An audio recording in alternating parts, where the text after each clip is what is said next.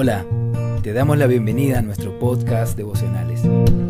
Permite que la palabra de Dios transforme tu vida y que a través de esta nueva serie puedas caminar en la luz y caminar en amor. Dios te bendiga. Buen día para todos los que siguen estas reflexiones sobre la primera epístola de Juan. Hoy vamos a ver la primera parte del versículo 13.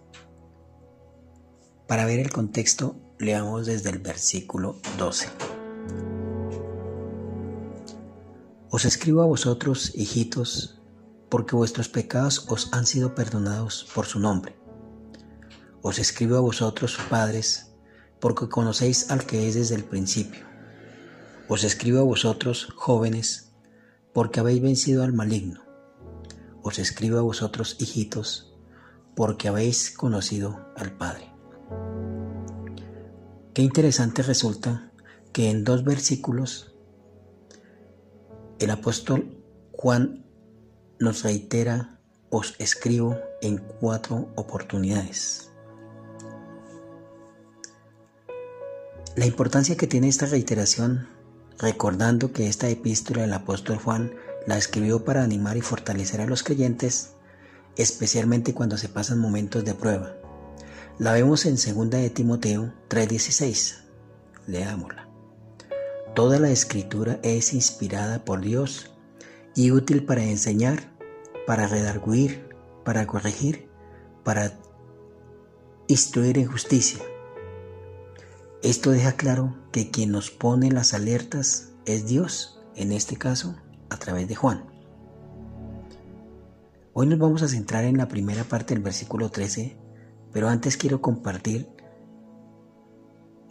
un cuento que encontré en un libro llamado La culpa es de la vaca y que seguramente nos permitirá hacer algunas reflexiones. Se llama La casa imperfecta. Un maestro de construcción, ya entraba en años, estaba listo para retirarse a disfrutar de su pensión de jubilación. Le contó a su jefe acerca de sus planes de dejar el trabajo para llevar una vida más placentera con su esposa y su familia. Iba a extrañar su salario mensual, pero necesitaba retirarse. Ya se las arreglarían de alguna manera. El jefe se dio cuenta de que era inevitable que su buen empleado dejara la compañía. Sabía la capacidad y conocimiento, además de la honestidad y lealtad con que le había servido durante muchos años y le pidió como favor personal que le hiciera un último trabajo.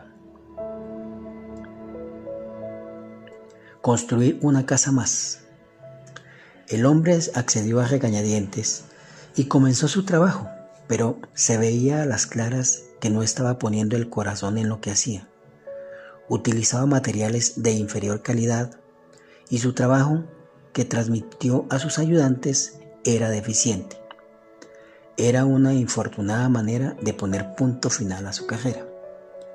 Cuando el albañil terminó el trabajo, el jefe fue a inspeccionar la casa y le extendió las llaves de la puerta principal. Esta es tu casa, querido amigo, dijo.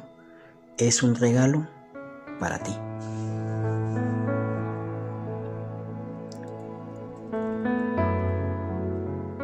Esta historia nos sirve de contexto para mirar entonces la primera parte de este versículo 13 que dice, Os escribo a vosotros padres porque conocéis al que es desde el principio.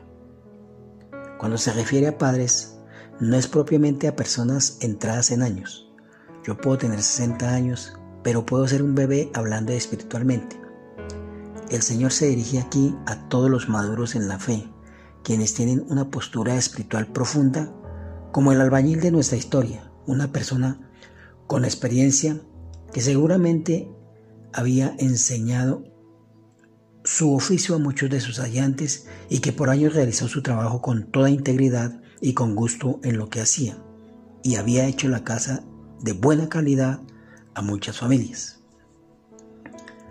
Luego continúa el versículo, porque conocéis al que es desde el principio. Recalca el motivo de llamarle Padre el, el conocimiento de Dios y la puesta en práctica de su palabra. Un buen ejemplo lo vemos con el apóstol Pablo.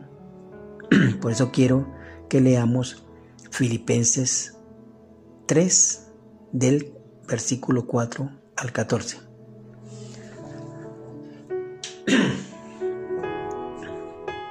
Aunque yo tengo también de qué confiar en la carne, si alguno piensa que tiene de qué confiar en la carne, yo más.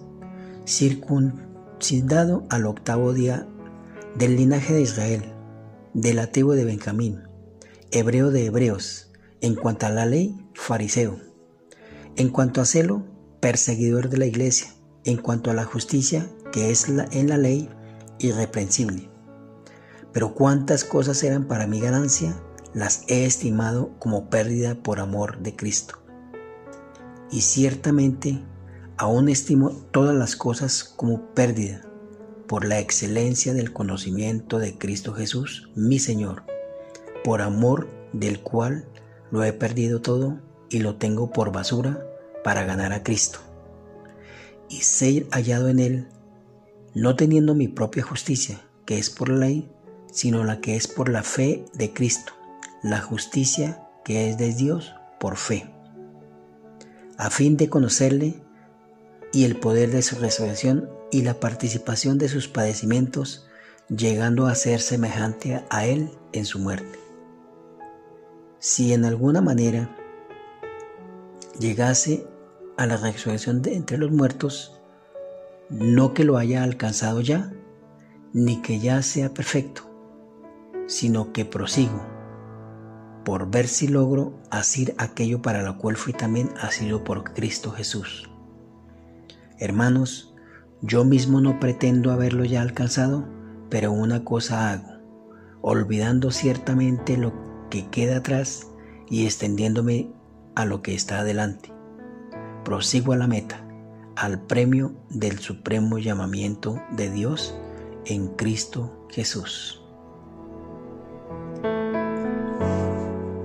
Vemos aquí entonces a Pablo, quien fue perseguidor de la iglesia, que pensaba que hacía lo correcto, pero aprendió el verdadero camino para seguir a Cristo y a pesar de tener todo el conocimiento y todos los atributos como hombre de bien, reconocen que aún no ha llegado al conocimiento pleno.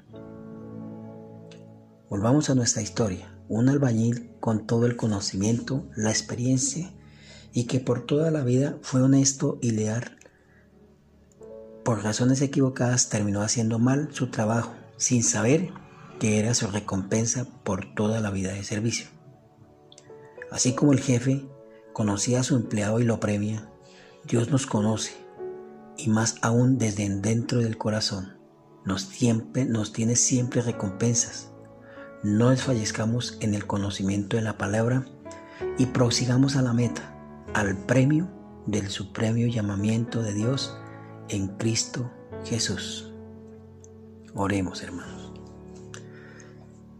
Dios Padre Todopoderoso, te damos gracias por este tiempo que nos regalas, Señor, porque nos permites compartir tu palabra, Señor, reflexionar en ella y entender todas las alertas, Padre Santo, que tú nos colocas, que tú nos dejas, Señor, para nuestro cuidado, para que porque tú siempre cuidas de tu, de tu rebaño.